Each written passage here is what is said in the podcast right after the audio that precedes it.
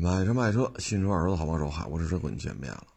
这看了一个物业发的通告啊，这个通告说的是什么呢？就是某小区啊，一个不到十岁的小朋友，啊，几岁大的孩子嘛，骑个自行车在小区里边玩啊，这么大孩子嘛，是吧？这个他的控制能力啊，跟成人还是有区别的。结果呢，在骑自行车骑的过程当中，有一个两岁大的小孩两岁嘛，这也就是刚能自己走，那跑呢还不太利索。然后呢，这两岁大的小孩呢就在这走，这几岁的孩子呢骑自行车就冲过来了，这一下把这两岁的孩子给撞了。撞的这一下，把这两岁的孩子给撞死了，这事儿就大了，啊，你这牵扯人命案了，啊，嗯，所以这事儿就比较怎么说呢？等于两个家庭都受到了伤害。毕竟一个家庭嘛，孩子没了；另外一个家庭嘛，你啥也别说了，承担赔偿责任吧。再一个呢，小小年纪，啊，不到十岁的小孩儿，等于背了条人命，啊，抓的肯定是不抓，因为太小了，啊，几岁的孩子，啊，赔钱是肯定得赔，但是你这孩子这一辈子等于背了一条人命啊。所以在这种情况之下，这个比较遗憾吧，啊，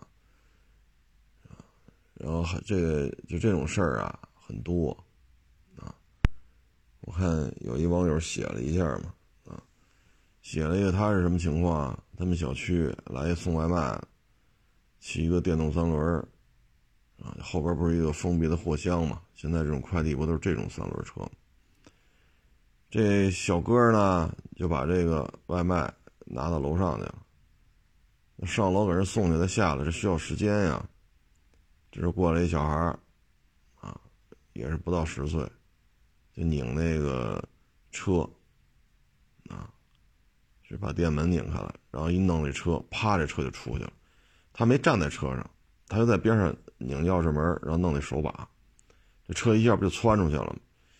这个车就停在单元门这个楼的单元门的门口。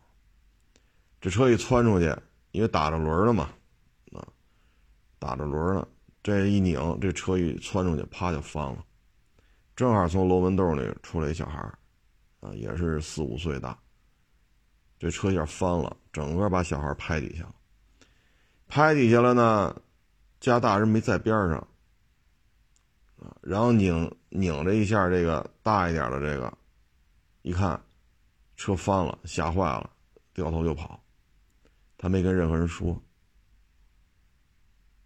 这样的话呢，等这个楼洞里出来人的时候，才发现这一翻了一车，底下砸一小孩赶紧再喊人啊，这有邻居就出来帮忙，七手八脚的把这快递车给周起来，压在底下这个死了。所以，作为家长来说吧，就自己的孩子呢，不光说得小心，啊，自己家孩子别被车撞喽，啊，别遇上什么猫抓狗咬啊，啊，那还得防备，就是什么呢？也不要伤害别人，啊，那你说这死了人了，人家长能不报警吗？你这死一人，那警察能不来吗？那来了，这这属于案子，人命案啊，那得调查呀。这不是，这不是正常死亡啊，啊，那调监控，这个那，最后一查，上家去把小孩给找着了。找了之后，那是这小孩肯定没法枪毙他，你也没法给他怎么怎么着。但是你小孩家长，你都得去派出所，你这是人命案啊，你们家孩子的行为。直接导致一小孩死了，对方家庭受到伤害，你这小孩家里也受到伤害，啊，因为说小孩他总有长大的时候，他都这么大了，啊，这事儿呢又也闹得这么大，他岁数也这么大，他肯定是会有印象的。你等他长大了，自己小时候杀了一人，啊，你说过失也好，意外也好，那肯定是跟这小孩是有关系的。没这小孩去拧拧这电门，去拧这个，呃，咱们不能不能叫油门了啊，拧这把手这加速不是转一下加速你没有这小孩这么操作，这车也不会冲出去，因为手把还打死了嘛，手把打死了，一冲就车翻了，就不会有这个事儿。啊，你说物业也有责任，物业小哥也是你都可以把他们拽进来啊，同列为同等的被告。都坐在被告席上，但是这里边归了归齐，这小孩是要负主要责任的，是他把钥匙给拧通了，接通电门，是他去拧这手把，是他发现车翻了，不做任何提示跑了，没有跟任何人说。啊，你说别人承担多少，快递小哥承担多少，人物业承担多少，这压死这小孩家长承担多少？你都可以往里拽啊，一起跟我分担责任了。但这小孩肯定是主要责任啊，所以你在这种情况之下吧，这事儿，哎，就是咱们这听众朋友啊，反正家里也都有孩子，真是得注意啊。他几岁大呀？你说的是小孩吧？你看自行车也会骑啊。然后呢，也去拧电门去，啊，他很好奇嘛，可能小孩平时也注意观察这事儿了，得拧哪个再拧哪个。平时肯定他对这事儿特感兴趣，啊，包括有些小孩呢有暴力倾向，啊，咱们新闻当中也看过，抬手就打，啊，抬腿就踹。因为这个岁数小的孩子，他有些时候什么状态都有，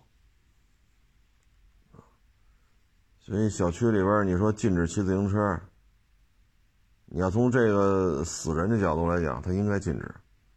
你别说自行车了，快递那车也不能来，电动自行车也不能来，咱别说人车分离，只分离机动车，所有带轱辘的全都给我隔离掉。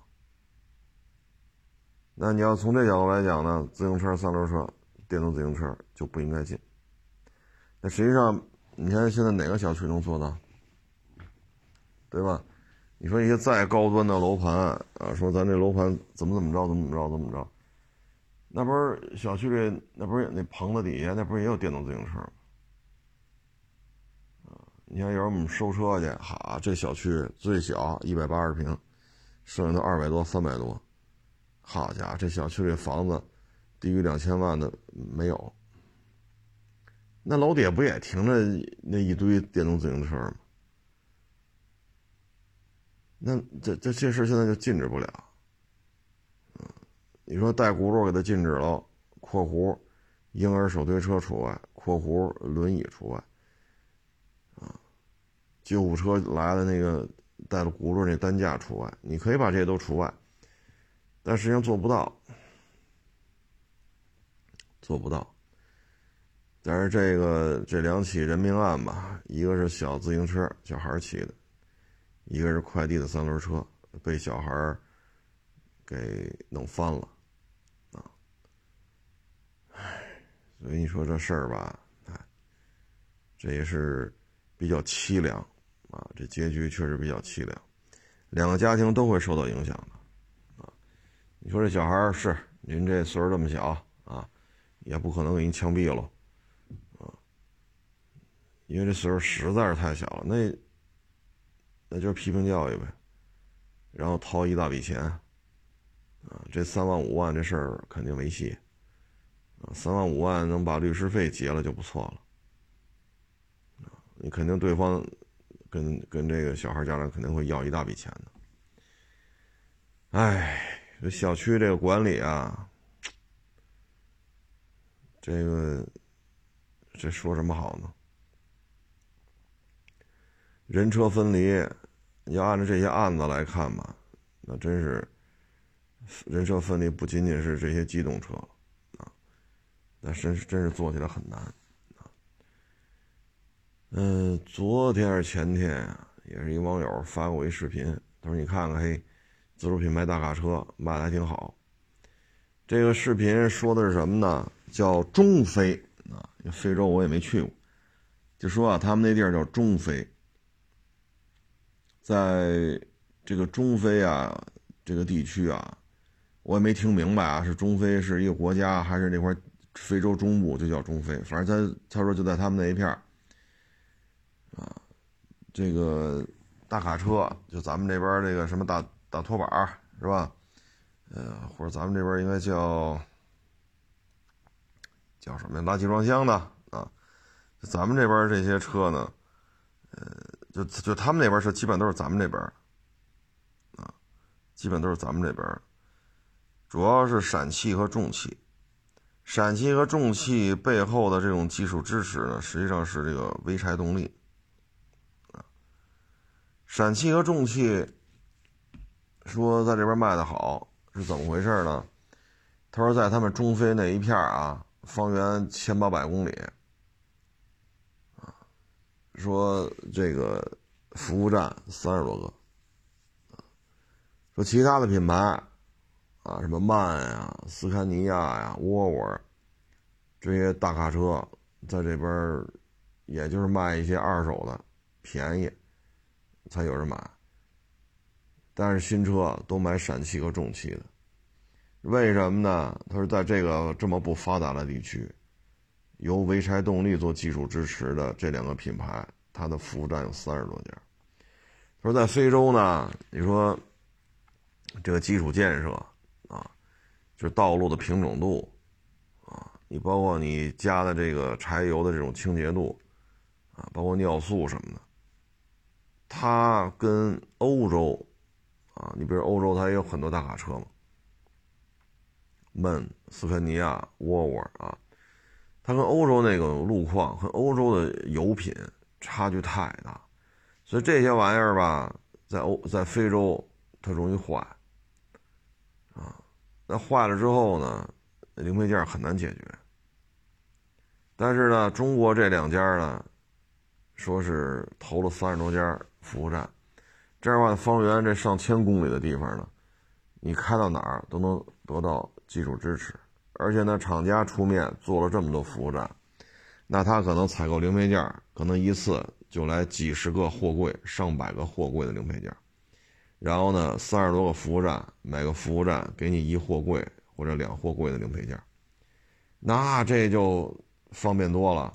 第一呢，它是规模采购，厂家的做规模采购送零配件，这价格肯定低。第二呢，他一次来几十个货柜。这运费一平摊，啊，你平摊到下边的这个什么，啊，这个这个什么一个半轴多少钱呀？对吧？说一个大灯多少钱？你这么一平摊的话，这些东西就费用就下来了，啊。然后你开着车这儿坏了那儿坏了，服务站里都有件儿，件儿的价格确实也不高。但是你要买什么斯堪尼亚、沃尔沃、闷啊，什么其他乱七八糟的奔驰啊什么的。他的零配件你是自己去解决，但是你作为司一个司机来讲，或者作为一个卡车的一个业主来讲，说换根半轴，我去欧洲订货，然后那边发过来出关，海运这边到港报关，然后我再去港口再提，这一根半轴得要多少钱呢？就这些附加的费用折合到这一根半轴上，不得跟你要个？几百欧上千欧啊，半轴的价格单说，就这点事儿下来，就这一根半轴不得给你要个几百欧啊，对吧？那这半轴的钱还不算里边，所以这接受不了啊，接受不了。但是为什么都买陕汽重汽呢？它的零配件便宜，厂家提供的配件那肯定价格低，厂家进行集采，就一次，比如说六十个货柜，八十个货柜。这零配件足够多，足够多之后，整个成本摊销到一个零配件上，负担的费用并不高。然后有专业培训的技师，在这给你提供技术保障，有正品零配件，有厂家培训的工程师，然后服务网点很多。啊，我看那视频里啊，就说之前东风在当地还有一个小的组装厂，散件进口，然后组装，但是干一段也干不下去了。为什么呢？说当地他们只负责销售这些车，啊，但是这方圆上千公里的地方啊，他没有提供售后服务，你是坏了只能上上我这组装组装厂这儿修了，而重汽和他那就这两家有潍柴动力背后做技术支持的，人做了三十多家服务站，所以当地都用中国卡车。啊，还有那叫什么宇通，啊，咱们好多非洲，包括泰国吧，澳洲什么的，反正好多这些客车、大巴啊，用的都是宇通，也是采取类似的这种服务策略吧。这下了不少本啊，为什么呢？就是说非洲呢，它不像咱们这边，你说。苏州、昆山、上海、宁波、义乌，啊，杭州、南京，对吧？镇江，啊，然后广东那边那就多了，啊，东莞、珠海、深圳、蛇口、广州，是吧？这，它是一个城市集群，啊，然后都挺富裕的，啊，人口基数也都不算小，最起码刚才说这些城市都是百万级的。人口数量都是百万级的，然后像上海啊什么，这这都是千万级的城市。然后这些说这些地方都不穷，经济都是相当发达，收入也不低，经济活跃度很高。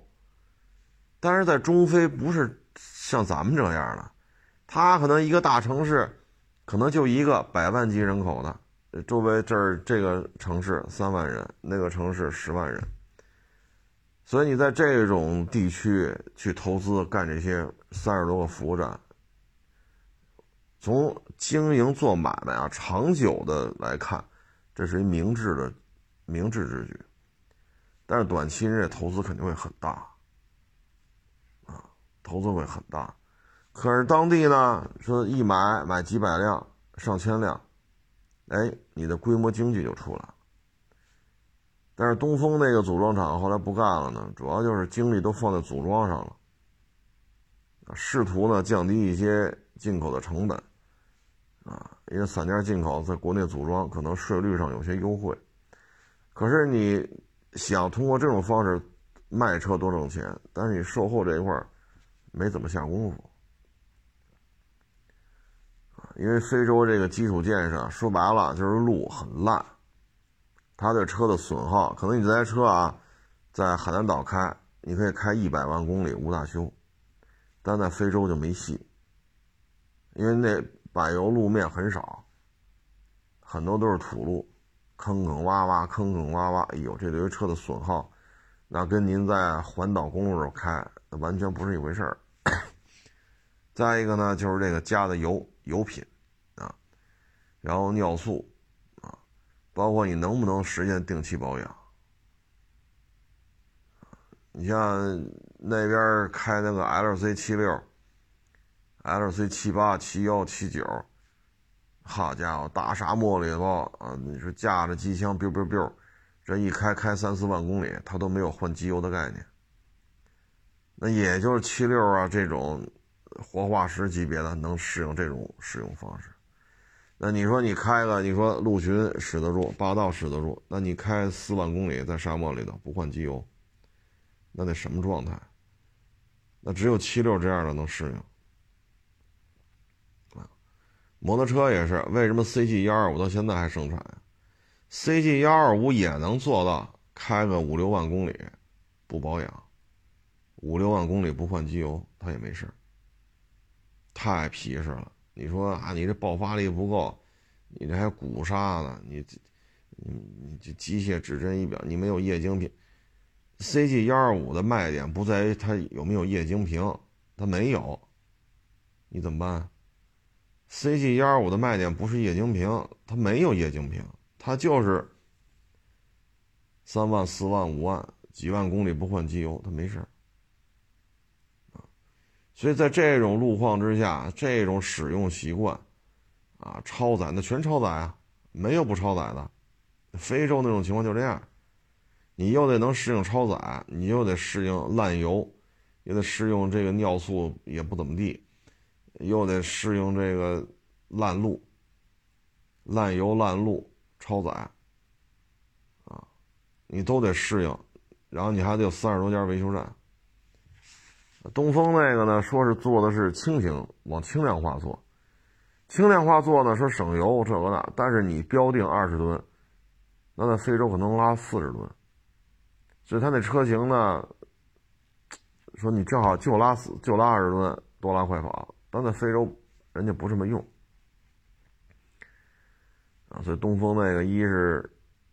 没有适应超载的这种使用习惯，二呢也是售后服务上跟不上，然后陕汽重汽的呢就很适应当地的，标定二十吨拉四十吨也没事儿，因为非洲就这样，非洲就这样，啊，所以当地这车就就认这两个牌子，所以非洲啊，这个商机很多。但是你得适应当地的这种玩法。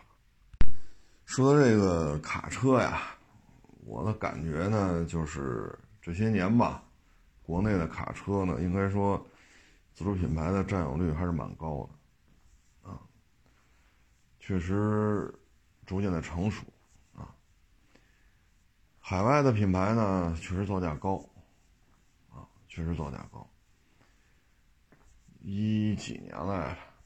十年前啊，虽然那会儿还没倒腾平行进口车吧，但是有一次去港口拍片儿去，拍的是奔驰的那个乌尼莫克，那也是一大经销商，人有自己的越野场地，啊，确实有钱啊，自己弄块地，啊，专门针对乌尼莫克做这个越野场地。他那儿当时卖最便宜的奔驰卡车头，叫公路之星，啊。我说这个多少钱？他说最便宜的就是这个，八十万。我一看这车拉的也少，配置也低，八十万，所以说自主品牌呢，价格上肯定有优势，啊，肯定有优势。售后服务做好了呢，在海外市场应该说还是很有杀伤力的。你比如说盾构机，原来挖地铁咱不是进口这玩意儿吗？当时是要小几亿欧元，小几亿啊欧元一台，保养啊维修啊得咱们出钱，头等舱啊，打人那边一出家门就开始算钱，一小时多少欧，然后头等舱、总统套啊豪华轿车接着，然后人家修的时候你还不能看着，你都得清场。结果呢，这玩意儿咱现在搞出来了。中国产的盾构机几千万人民币，他要几亿欧。虽说欧元现在价格下了点吧，但是也得折到一比七、一比八呀，一比七的大概。那要是小几亿欧元的话，要乘以一比七，好家伙，这一二十亿人民币啊！咱们现在自己生产的几千万人民币，所以这就是。打的他们就没法办了，让他们现在盾构机市场就很难很难混，啊，很难再去开拓市场了。因为你像海外承建的一些工程，啊，中国的施工队伍、中国的设计图纸、中国的勘探、中国的运营，包括咱们原件那个海外的一些地铁。嗯，铁路，啊，你看那服务员那穿着打扮，那一看不就是咱们这边的吗？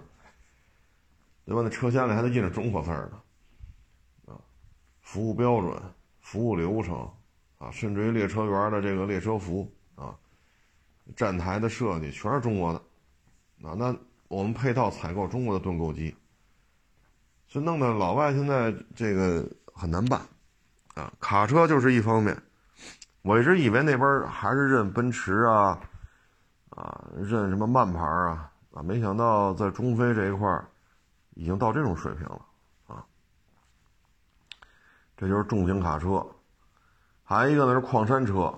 矿山车呢，现在咱们也搞出来了啊，载载重量说一百吨、二百吨啊、三百吨，还有更大吨位的啊。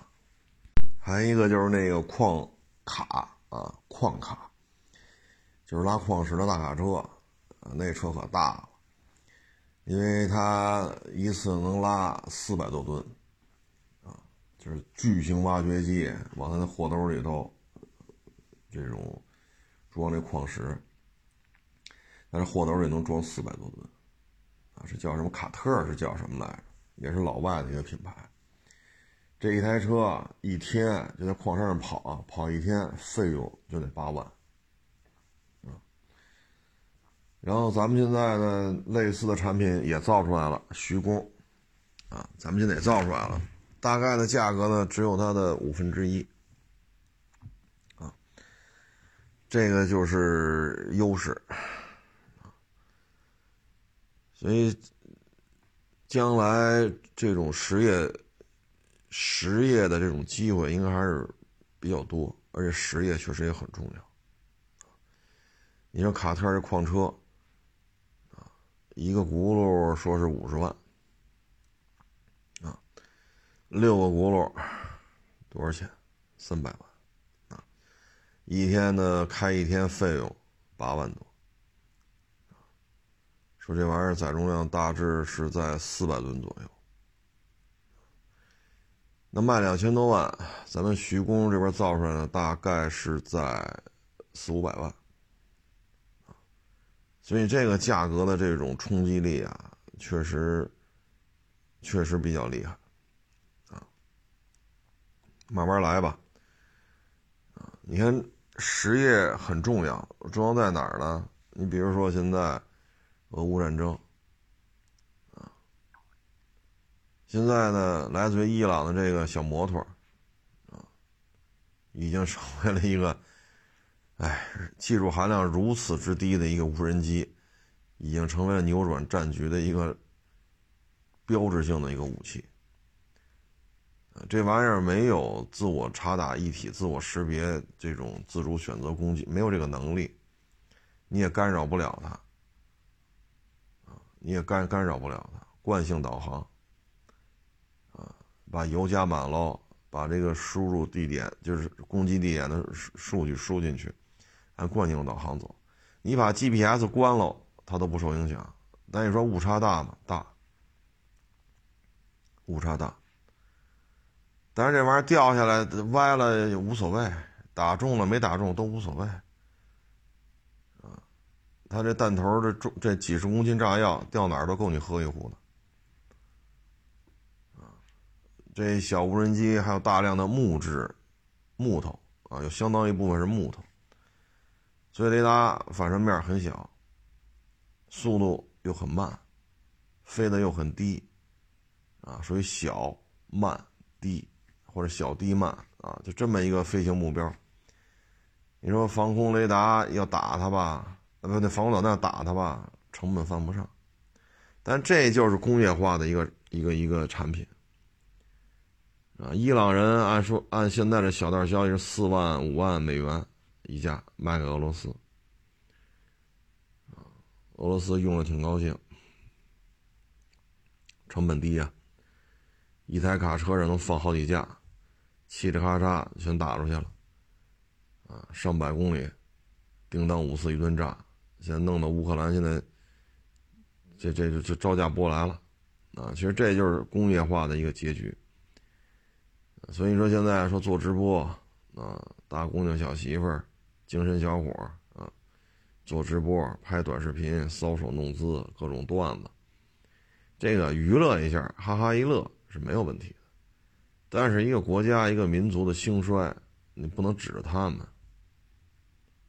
你像这个伊朗生产的小摩托，你靠这直播这帮大网红能做出来吗？就现在这玩意儿，这也是工业化的一个缩影。但是咱们呢，现在不直接参与欧欧洲这个战争，说乌克兰也好，俄罗斯也好，咱们不去卖武器，啊，这是咱们国家现在一个态度。所以你就看伊朗这种玩法吧，哎，其实这种东西要咱们弄，就不用美元了，啊，两三万人民币就造出来了，不用四万美元，因为他伊朗这里边的很多东西还采购中国呢，然后拉到他那儿，他再组装，组装再卖给俄罗斯，俄罗斯再过来打乌克兰。所以你会发现呢，就是很多实业、制造业，你说民用也行，说军用也行。你像大疆，那不就是几个小伙子吗？二十来岁去美国玩去，去欧洲玩去。哎，无人机这东西好嘿，但是老外这玩意儿又贵又不好使，还这这卖这么老贵，这 自己来吧，这不是弄出大疆来了。现在全地球。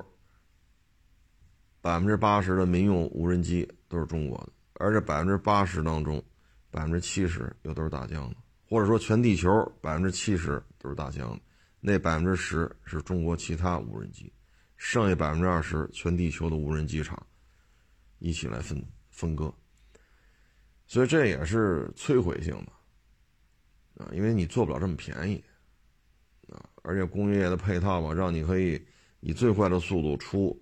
最新的款型，像夜视仪、红外线，好家伙，民用级别这都装上了，售价还不高，所以现在乌克兰、俄罗斯两边都用。这明明用于战争了，大疆天天发声明，我们是民用的，我们这真不是军用的。所以就是实业报国嘛，你的工业产业链、你的制造业，啊，这决定了一个国家的综合实力。所以。看这国家这发展方向啊，直播、短视频，也就是个娱乐化，啊，说能帮着卖点货呢，肯定也是有好处，啊，你就卖个老玉米，弄得多热闹，啊，这几大，哎，几大参与方吧，这闹，但是呢，实业报国。啊靠直播，靠小段子、小视频，这可不行啊！你看，马上珠海航展就要开了啊，这珠海航展上呢，也会有一些啊，让人，嗨，怎么说呢？就是有些武器呢，就结合现在俄乌战争这种僵局，那有些武器拉过去，那将会是有决定性作用通过这个能看出来。啊，轻工业、重工业，啊，都不能放松。但是干这事儿吧，特别的难，啊。首先呢，你得有一个完整的大学教育的这么一个体系，啊，从幼儿园到大学，分门别类，各个学科，啊，细化出来呢。你比如火炮，啊，装甲车，坦克。火炮呢，又细化又细化，比如迫击炮、高射炮、转管炮，就咱们那个幺幺三零，啊，一分钟打一万一千发，啊，打一分钟一千多万没了，就那转管炮，十一管三十毫米的。你还有这种榴弹炮，啊，幺五幺五五的。所以这个就分门别类就太多了，你再细化，那可能还有冲锋枪、机枪、狙击步枪、手枪啊，等等等等。那枪炮学科就能分出来就太多产业了。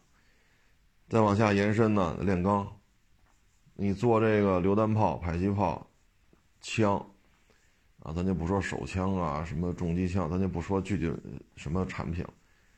你炼钢水平要跟不上，枪管也好，炮管也好，你这也没法弄。那接下来就是火药，对吧？你子弹、炮弹是幺五五的这种口径的，还是什么七点六二的？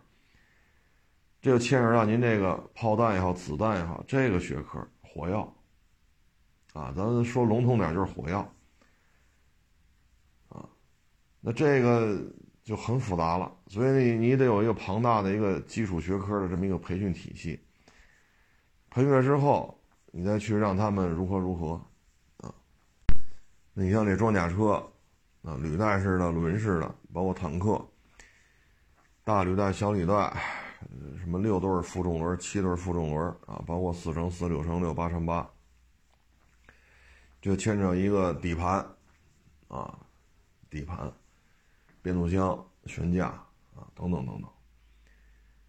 所以你把这些东西都搞起来，你就需要分门别类的这种学生啊，然后参加工作啊。你包括这无人机、空气动力学啊，你说买个摩托车发动机它也能飞，是没错。那伊朗这个不就是摩托车发动机在这飞呢吗？那你得有啊。为什么咱们造着摩托车发动机就能用啊？咱们这中小排量摩托车发动机太多了。啊，尤其是重庆、江浙，对吧？江浙一带、重庆一带这两波是摩托车啊，这个重要的这种集散地啊。当然，广东还有豪爵。江浙一带呢，有大量的配套厂，重庆的配套厂就更多了。所以这个你你得有啊啊，小发动机你能造出来，包括咱们之前说是。是白俄罗斯还是哈萨克斯坦来着？他们生产摩托车那总理还是总统啊？反正他们国家领导人就来了。哎，这摩托车不错啊，挺好看的。哪个是咱们自己生产的？哪个都不是。灯是吗？灯不是。发动机呢？不是。减震呢？不是。轮胎呢？不都哪儿产的？全是中国产的。啊，所以你这个航空啊，你像印尼就是啊。九七年亚洲金融危机，金融危机，就把整个印尼的航空产业给摧毁了。是有目的性的，你不能影响我挣钱，因为运输机双发，后来他要搞四发，双发也好，四发也好，这个运输机就是我跟你讲的啊，就这玩意儿利润高啊。你说这飞机起飞重量多少？说起飞重量八十吨。你卖八十吨铁，卖八十吨钢多少钱？你卖一个起飞重量八十吨的运输机又得多少钱？这附加产业链太，太有钱挣了啊！所以你要搞这个，首先你有分门别类的大学，你还得有国家得拿出钱来，得去磕去。你像直二零，咱们那个旋翼结冰破冰，就主旋翼嘛。结冰破冰，当时说是花巨资找老外买，人家一律拒售。哎，所以当时咱们直二零研究团研发团队就说嘛，核心技术，咱们开国老祖就说了，买不来，求不来，要不来，核心技术必须自己搞。所以 G 二零团队自己弄。啊，主旋翼的这种怎么来防止它结冰？结冰到一定程度是可以的，再结冰就不行了，主旋翼的效率会急速下降，飞机上失去动力，然后就坠毁了。那怎么才能控制这个结冰的度？那最后这搞出来了，快搞出来的时候，老外又来了，我可以卖给你啊，很便宜的价格呀。当时咱们一听，多便宜我也不要。为什么？卡脖子，我就得自己来。所以你还得有足够的钱，国家拿钱堆，让这些项目去开花结果。这是需要时间、需要钱的。那直二零说好，咱今儿咱一人掏一百块钱，咱咱哥几个凑几百块钱，明儿直二零上天了，这可不是这个概念。啊，可能几亿、几十亿砸进去，啊，上千、几千，啊，科研工作者一干。可能就是八年、十年，所以你作为国家来讲，你得有这个足够的定力，国内不能乱，然后国家政策不能来回调整，一会儿买，一会儿自己造，一会儿研发，一会儿买专利，一会儿你到底怎么干，对吧？所以你像无人机也是这样，现在无人机我觉得咱都摁不住了，啊，民营企业涉足的军工产品现在已经是百花齐放了。啊，这个就别说军工体系了，民用的军工产品都已经，哎呀，就是啊威力已经非常惊人了。所以你看现在这个通过俄乌战争，我们能看出来，核心的东西一定要自己有。啊，就这么一个没有都卫星卫星制导的都可以不用，就惯性导航飞过去，误差反正大差不差的，它不往回飞就行了，反正往那边飞就是乌克兰，打得准打，打不准拉倒。你说这种玩法，在咱们国家这种东西都已经淘汰了啊，早就淘汰了。所以你说这个 GPS 它就牵扯一问题，北斗导航。你说我大无人机造出来了，咱们现在啊四发的无人机都出来了，能拉一吨半的货，啊，这是刨去的光电探头、激光测距，啊，天线，刨去这些还能拉一吨半，然后四个螺旋桨，这么大个的无人机咱都造出来了，原来是两发的，还有单发的。这家伙一看，这这这无人机也太大了，拉一吨半，光电探头、激光测距不不算这一吨一吨半的重量之内，一飞飞四十多个小时。那你要这么大玩意儿，说你造出来，你必须有北斗系统啊，你必须有非常完善的这种卫星与无人机、卫星与地面进行信息传输，你得有这种非常好的这种管控系统。飞四十个小时，好家伙，这咱肉眼可见啊，就是最理想、最理想、最理想状态，四十公里到极限了。一般来情况，肉眼观察就是几公里，大几公里、小几公里，就是极端理想情况下，也就是四十公里。但这种事儿，也就是极端情况下，大概大概率事件就是大几公里。你肉眼的观察。距离，但这玩意儿它能飞四十个小时，甚至于更多，早就超出你这个肉眼的观察范围了，所以你没有北斗系统也不行。那你搞北斗系统，那你搞吧，好几十颗卫星，你得有钱，得打上去，打这卫星上去，还得造运载火箭。哎呦我去，这时候你会发现了很多事情小国干不了。你把卫星打上去，你不能说好，我造一北斗啊，我用美国人卫星我打去，这肯定不行啊。对吧？我中国的北斗，我拿俄罗斯的火箭给我打上去，这肯定也不行，啊！所以你光说我能研发北斗系统，你看我能弄出一颗卫星来，您是弄出一颗了。首先这没个几十颗卫星，这玩意儿不好使吧？啊，你说三点定位，我打三颗卫星就行了，那你仅限于像中国这么大，九百六十万平方公里，还有三百多万的领这个领海，加一块一千二百多万。您就三颗卫星，你只能负责那一小块儿。你光把这一千二百多万覆盖了，你就得需要多少颗卫星？那你怎么上去？这时候牵扯运载火箭。哎呦我去！你会发现这这这这这玩不了了。这个好家伙，还运载火箭呢？二踢脚他都自己都不会做，还得买去。你别说弄运载火箭了。所以这个时候你会发现了很多东西小国干不了。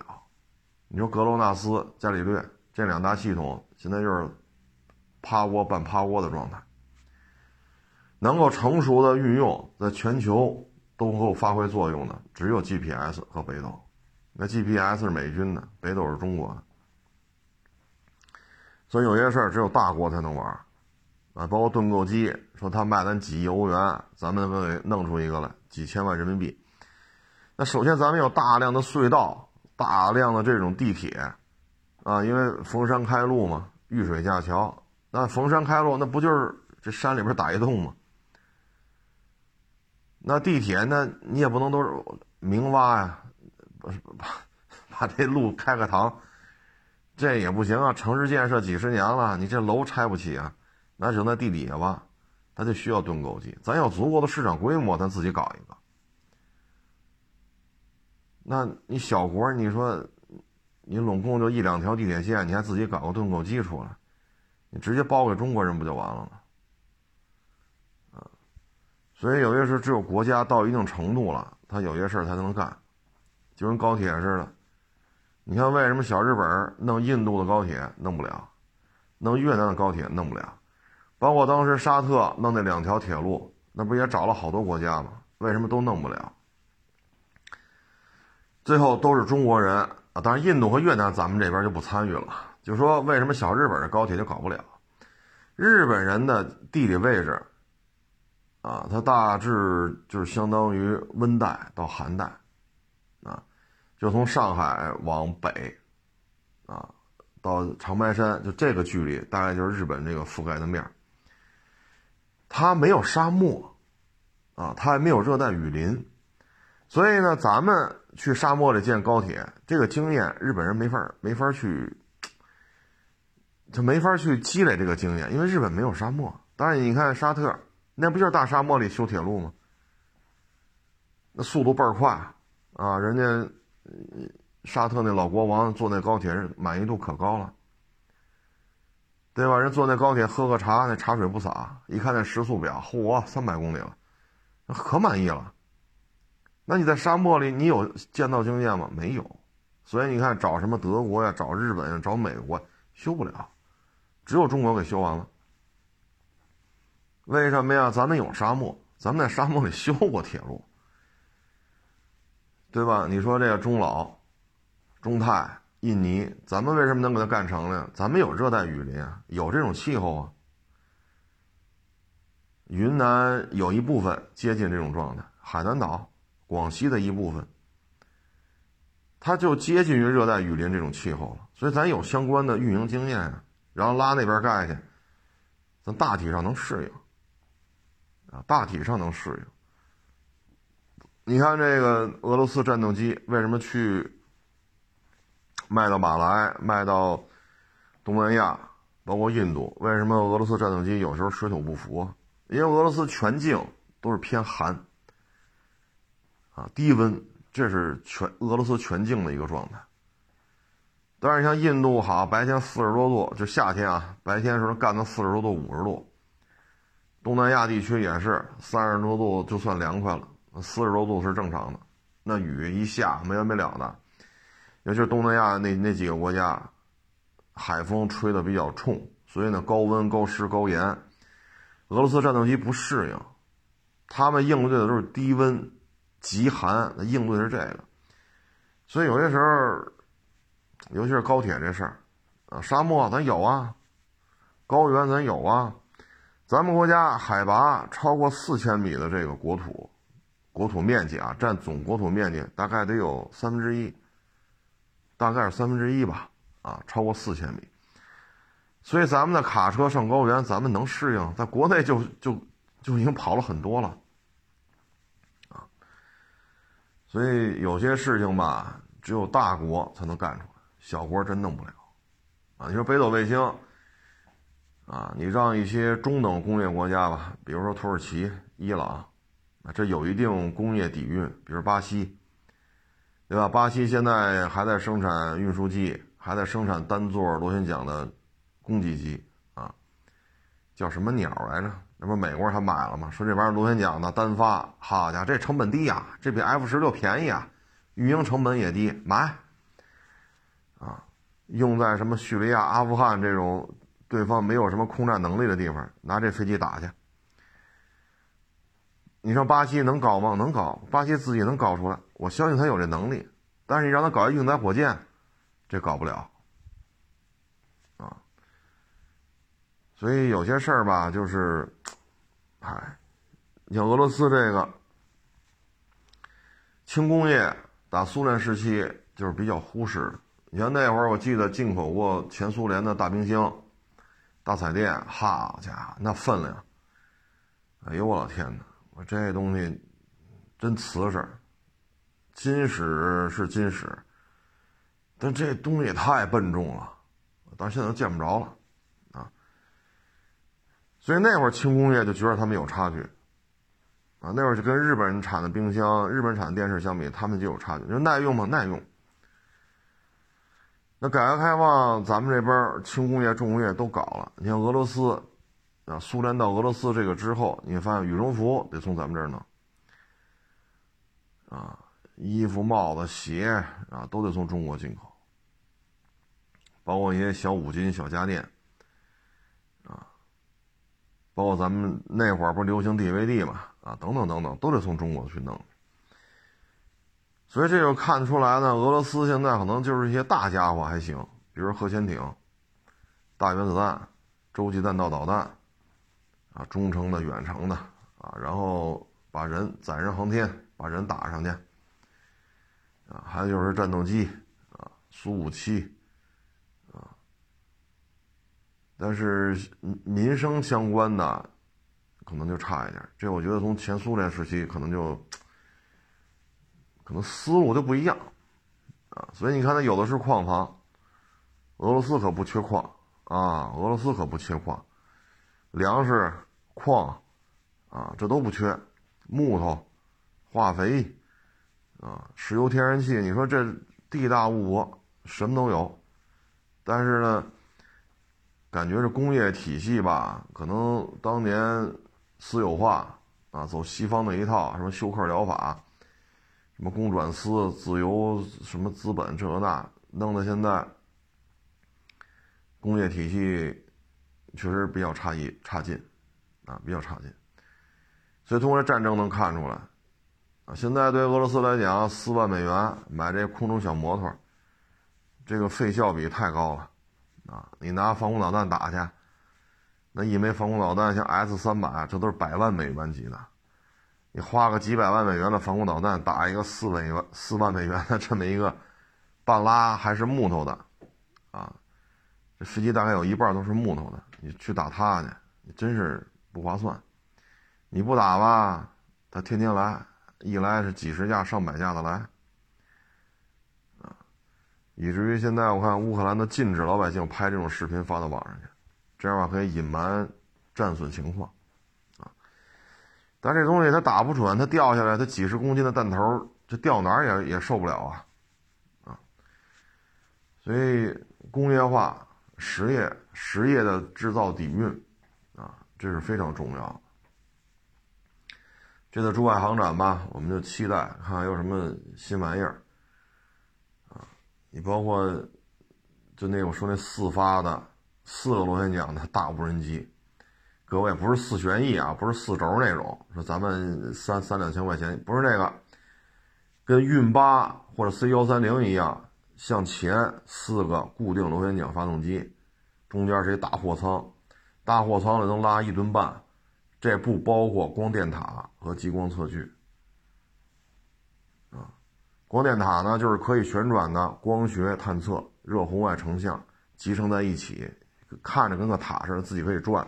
前后左右来回看，然后推拉摇移，它有焦距变焦，然后实时拍摄、实时传输，这个叫光电塔。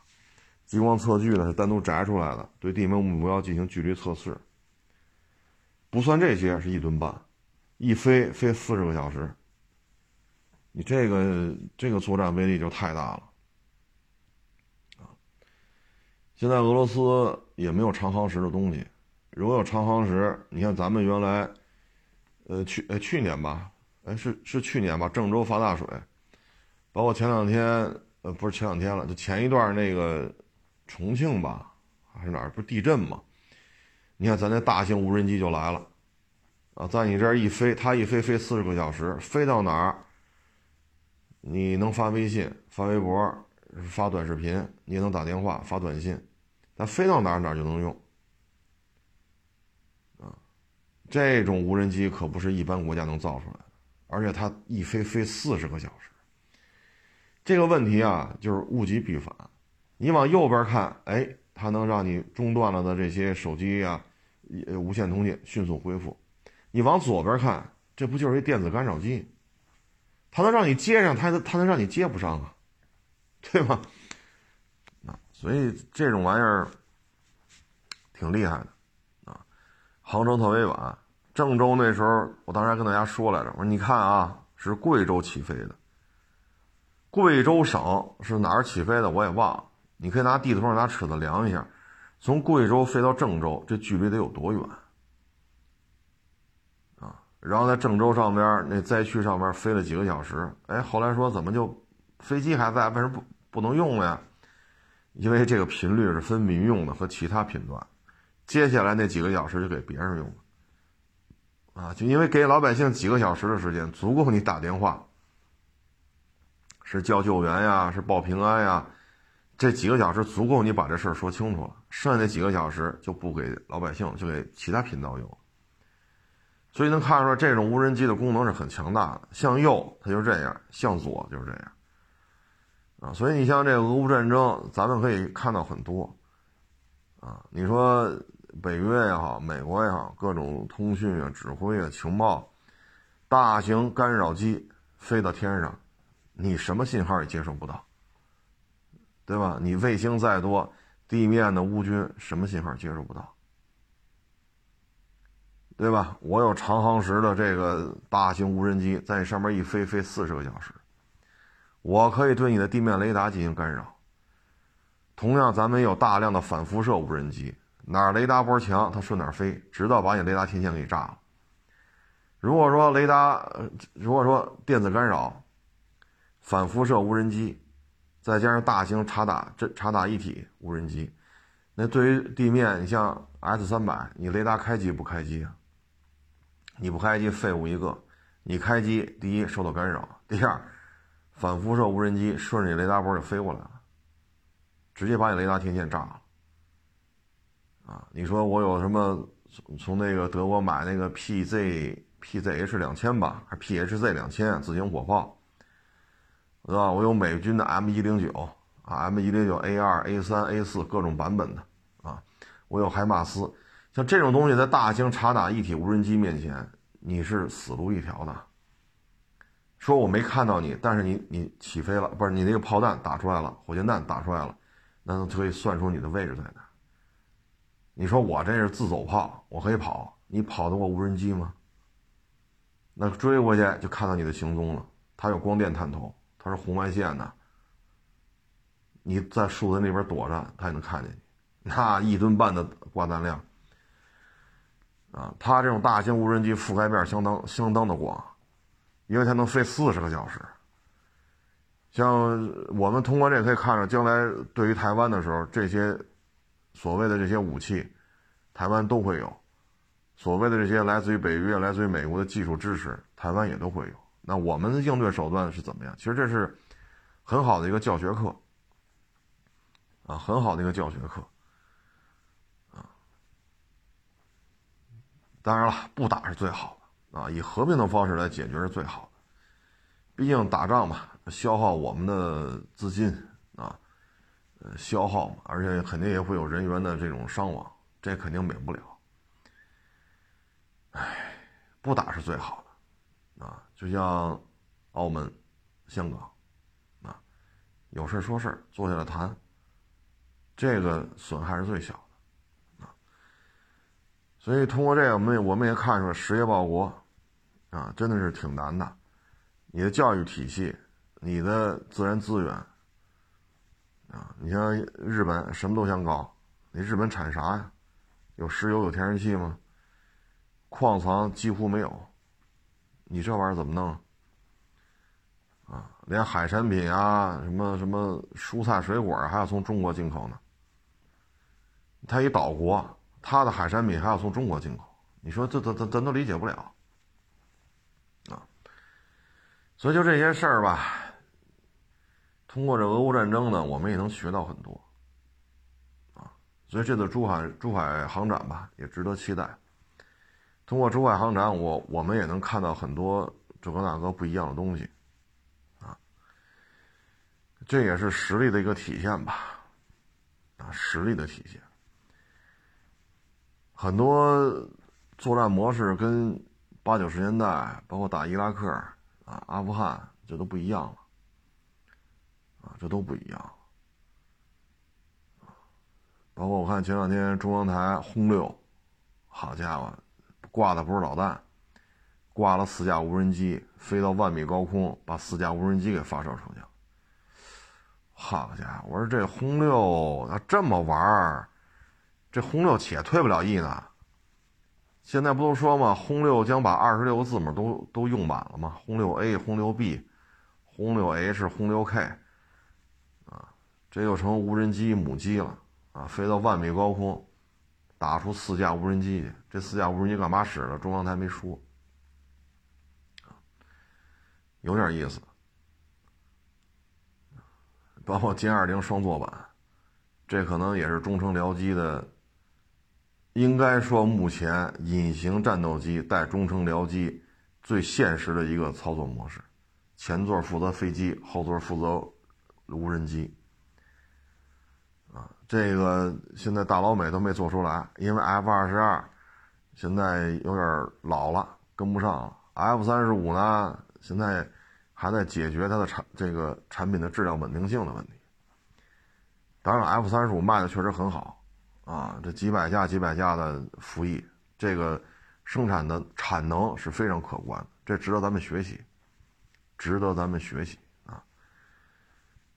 珠海航展吧，值得看一看。啊，当然现在因为这个疫情嘛，你说真是去一趟吧，也不现实。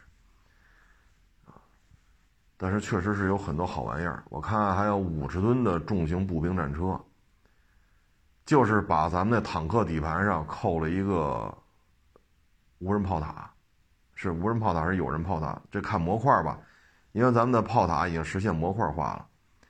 啊，有人炮塔三十毫米的，有人毫有人炮塔一百毫米的。无人炮塔三十毫米的，无人炮塔二十毫米的，咱现在都是模块化，直接往上一吊装就完了。当然这车吧，我觉得五十吨重，哎呦我老天哪，这这特七二那坦克才多沉呢，咱一步兵战车干五十吨，那这台步兵战车的防护能力将相当强，因为它底盘是重型坦克的，所以它的防弹这个水准，那不像有些你像美军的 M 幺幺三。号称战场出租车，那也是一装甲车，但是你拿十二点七的重机对它进行扫射，M 幺幺三的座舱装甲是扛不住的，这你好弄一百发弹链，嘟嘟嘟嘟嘟嘟嘟，一百发打过去，这 M 幺幺三就废了，那座舱上全是眼儿，那里边人那不就打成筛子了？但是这个东西五十吨重，你拿十二点七，你十四点七也打不穿它的装甲。啊，因为它是重型坦克的底盘，扣了一个炮塔，然后后边呢进行步兵座舱，啊，能上一个班的战士。我看那个介绍还挺有意思，因为炮塔呀就是小，这个车体就是坦克这底盘太大，所以在这个底盘的左后两个后角啊，还有两个遥遥控机枪，七点六二的遥遥控机枪，可以在座舱里边。对左后和右后，因为左后角和右后角嘛，那加上它上面一炮塔，这样的话形成三百六十度无死角。我说这步兵战车，我说这可能就是城市巷战用吧？RPG 来个三发五发的，对于他来讲没有任何作用。啊，这玩意儿可不怕 RPG。这这步兵战车的设计思路，我只在梅卡瓦，就是那个以色列。啊，梅卡瓦坦克上改装的，还有没，还有在就是以色列缴获的苏式坦克上，把炮塔摘了，然后弄成步兵战车，改成步兵战车的炮塔，只只是只有以色列人这么干过，所以我觉得这种东西就是重型装甲车，就是城市巷战，就是城市巷战，啊，因为大沙漠里跑去，你没有必要弄这么重啊，你这不就是个坦克吗？只不过坦克里坐了一个班的战士，但是坦克那。幺二五的火炮，您这三十毫米，后屁股架俩机枪，七点六二，所以我觉得这就是城市巷战啊。比如说台湾，你肯定有巷战的这个环节，你这个玩意儿 RPG 啊啊，七点六二啊，手榴弹呢不好使。大家可以看一下美军那个电影《黑鹰坠落》，当时悍马以及它后边那个轻型的六乘六的卡车。他以车队方式进入那个城市，最后开悍马车队的全都受伤了，没有一个没受伤的，然后死了很多，就是因为悍马 H 一当时那个版本它不防弹，你说扔个板砖那是你伤不着它，但是你真是拿阿卡四七进行扫射，悍马这个座舱是扛不住的，扛不住的，所以死了很多人。悍马车队里边死了很多人，没有一个不受伤的，啊，所以你要用了这种，说 RPG 打上去没事儿，重机枪打上去也没事儿，啊，它前面一门主炮，后边两挺机枪，三六零环形火力，而且不需要人伸出上半身来打来。我觉得这东西要城市巷战，威力是相当可以了。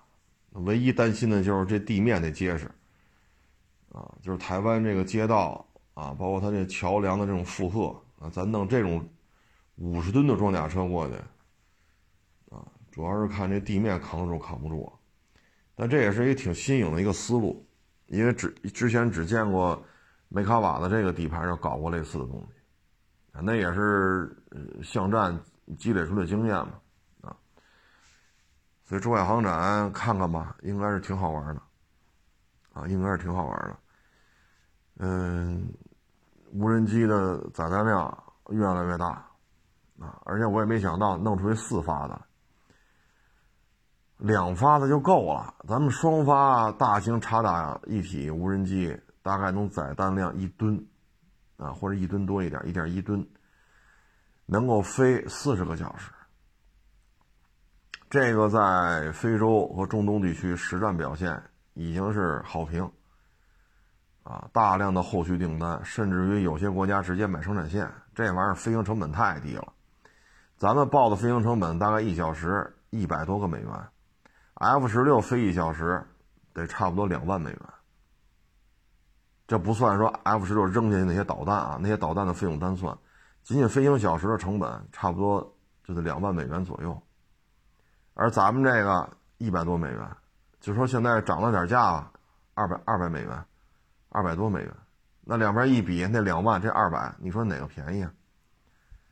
而且 F 十六再怎么空中加油也飞不了四十个小时，那飞行员也不能不睡觉啊，啊，你空中加油它也不能飞这么长时间，但是咱这个可以，啊，咱能飞四十个小时，地面操作基站的控制员你可以倒班，你找三个人倒班来。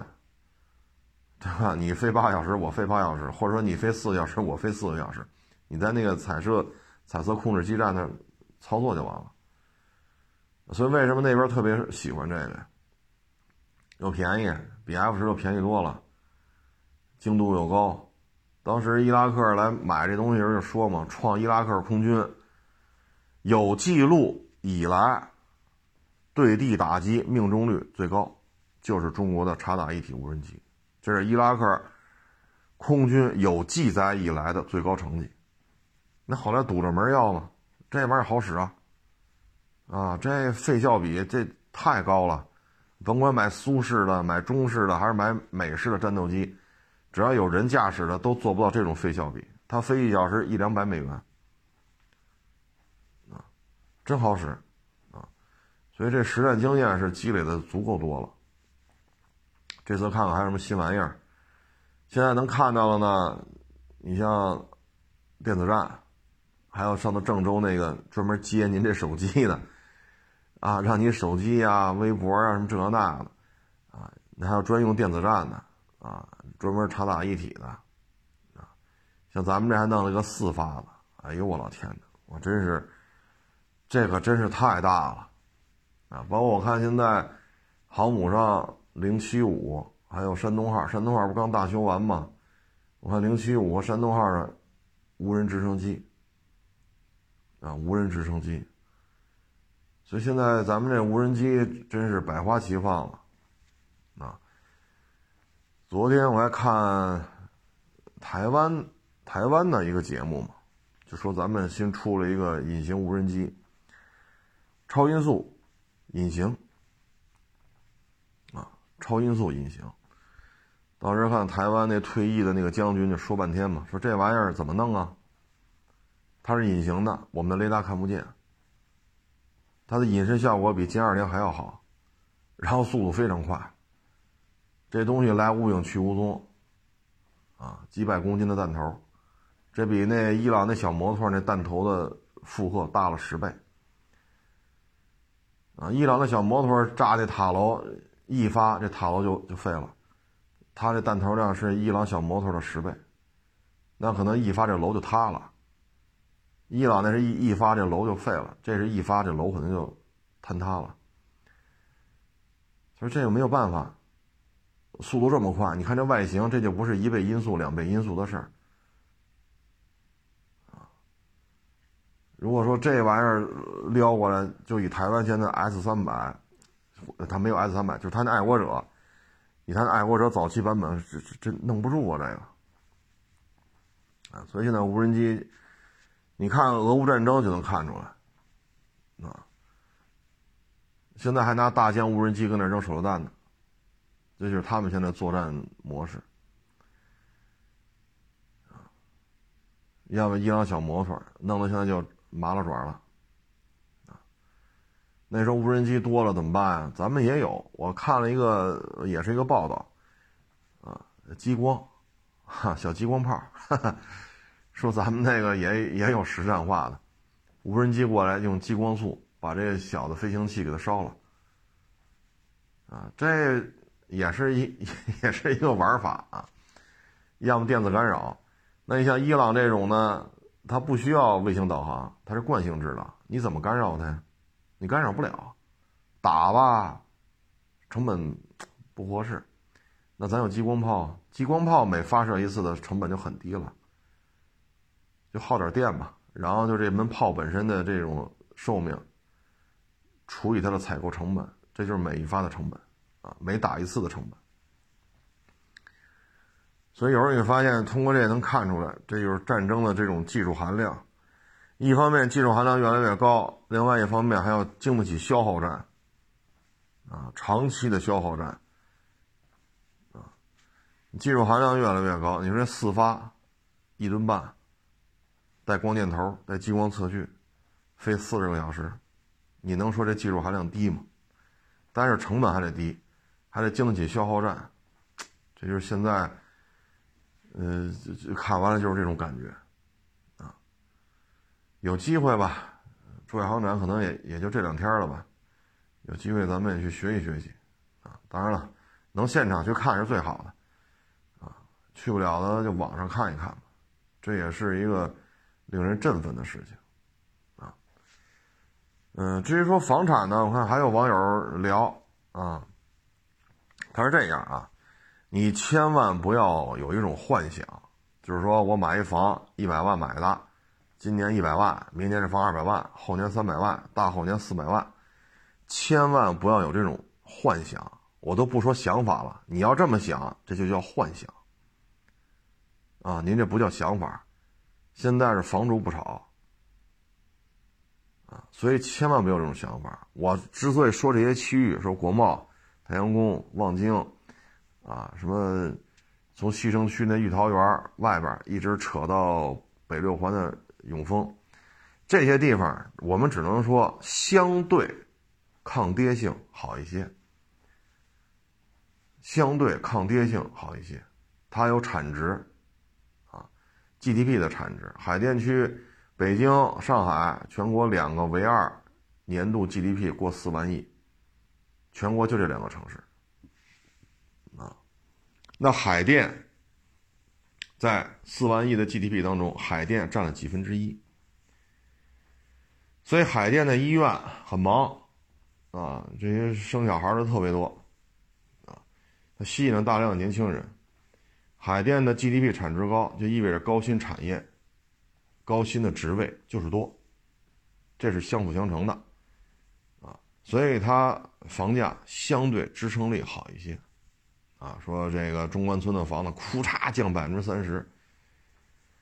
哎呀，这个难度有点大，啊，你说环京啊，北京周边什么香河、廊坊、燕郊、张家口，说五折了，啊，原来一万八买的，现在卖九千，这个不是今年才有，去年前年就这样了。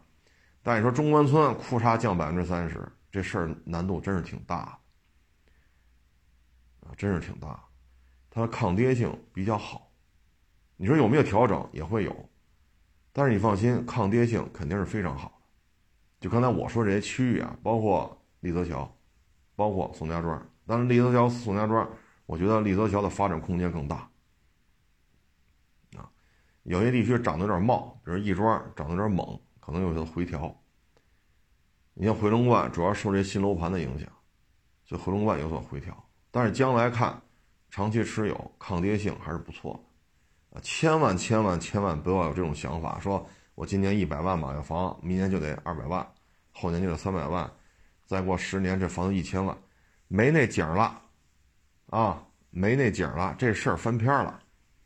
过去北京有过这种案例，大规模的都都经历过这种，说是十五六万的房子，过十年，好家伙，二百多万了。这这有啊有，您放心，北京各个区县都经历过这种事儿，但是现在这篇翻过去了，啊，翻过去了，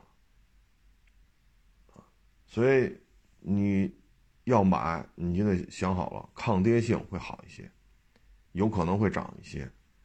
有些新楼盘就是倒挂，比如太阳宫边上太阳太阳公园十六七一平，他卖十一万多，那不就是倒挂吗？买到就是赚到。但你说啊，今年我十一万多买的，明年能不能二十二？后年能不能三十三？大后年大后好，那你是想多了啊。所以呢，这个理解啊，一定要理解明明白这个国家这个思路。只是说最近房产税，啊，这个又开始说这事儿了。我觉得主要原因是什么呢？土地财政他要把土地卖出去，然后地方政府才能拿到钱。你看马路修的都挺宽，都挺平，对吧？绿化呀，路灯啊，啊，环卫工人天天在这扫啊，啊，然后摄像头啊，啊，什么小街心花园啊，啊，这确实弄得挺好的。这是靠土地财政给你。修的，对吧？你说马路上有路灯了，这路灯不要钱，对吧？你说这马路有路灯，你你从马路走吗？你你溜达着过，一盏路灯跟你要多少？没有，这都是免费的。包括你像北京小公园太多了，那都是免费的。啊，你说那些颐和园、那故宫那是要门票，但是社区里这些小公园，这都是免费的。那谁花钱修的呀？土地财政资金转换到这儿。现在土地拍卖，尤其是三四五线城市，土地拍卖可能很很很费劲了。那房产税，它的征收额度，如果说控制好的话，是可以完全取代土地财政的这种下降，就是土地拍卖的这种收入的下降。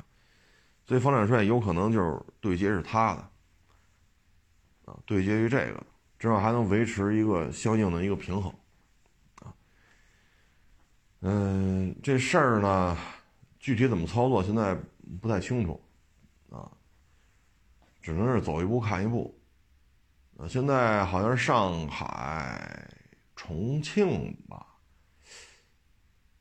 是上海、成都还是上海、重庆来着？反正这有个别城市已经试行了有些年头了，啊，您可以看一下，其实收的并不高，啊，因为现在这种经济形势，好家伙！昨天还有网友说呢，能收多少个点？我说还收多少个点？我勒个去！我说一千万的房子，你在北京弄好了，一年租十五万，啊，也就这样了，十五万、十八万到头了，十五你一千万的市值的房子，你租金就这么点儿，他收你几个点？对吧？您这一千万的房子，一年收租金收收，就说二十万，再往多了说，您这不也就是两个点的租金收入吗？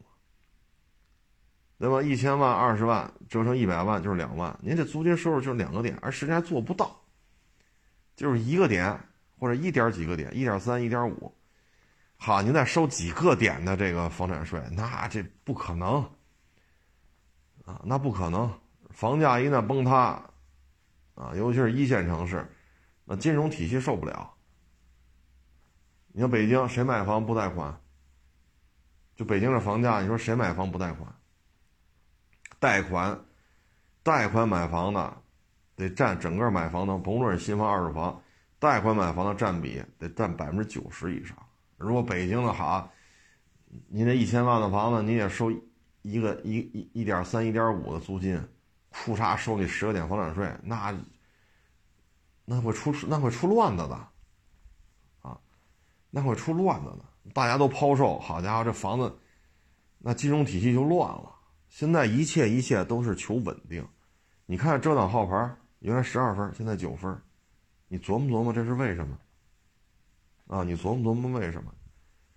老百姓压力都很大，所以他有些地方就适当的松一松。你这你还看不明白吗？所以房产税不可能收几个点。好啊，一千万的房子，一年收十五万的房租，然后您收五个点，五十万的房产税，十五万房，这会出事儿的。那不可能这么收，啊，绝不可能这么收的。啊，那现在这种情况下，你是国家不希望稳定吗？老百姓不希望稳定吗？所以你参照一下上海，我记得是成都，哎呀，记不清了，是是重庆还是成都？你看这房产税征收的状态，啊，但是呢，就是归整归齐啊，就是一定要想清楚，房住不炒。那我说的这些区域都是抗跌性非常好的，它也有可能会回调。你比如一七年限购，北京限购，一七年限购之后，海淀区，包括国贸、太阳宫、望京，啊，整个海淀区，包括朝阳这几个热点，全降了呀。一七年限购证的时候，哪个这些地区哪个没降？库嚓库嚓往下掉，少则掉了十七八个点，多了掉了二十多个点、三十个点。那现在呢？涨得又比一七年高了，比一七年限购还要高。都不用跟一七年比，疫情之前，橄榄橄榄融科橄榄城九万多，现在呢十一，这就是一九年到二二年。你都甭跟一七年比了，唉，所以有些人就是一思维方式，啊，思维方式一定要想明白啊，千万别惦记着买个房一夜暴富，曾经有过，但是那一篇翻翻过去了，啊，哎呦，行了，不多聊了啊，昨天是，哎，来买车的卖车的，哎呦，这一聊。收了俩车嘛，收这俩车，平均一台车聊仨钟头，两台车聊六个小时，都都弄完了，天都黑了，啊，夜里都快六点了吧都，天都黑了。像这途观 L 路试，哎呦，我路试完我说没法用啊，黑灯瞎火的，隐隐约约看见是个人在那开车，天都黑了，所以说得了，路试那段别上了，看不出来了都。啊，话说的也多，哎呀，所以昨天就没录啊。行吧，大家也多保重啊，人多地儿少去啊，戴口罩，做核酸啊。天凉也注意防寒保暖啊。欢迎关注我的新浪微博“海阔试车手”。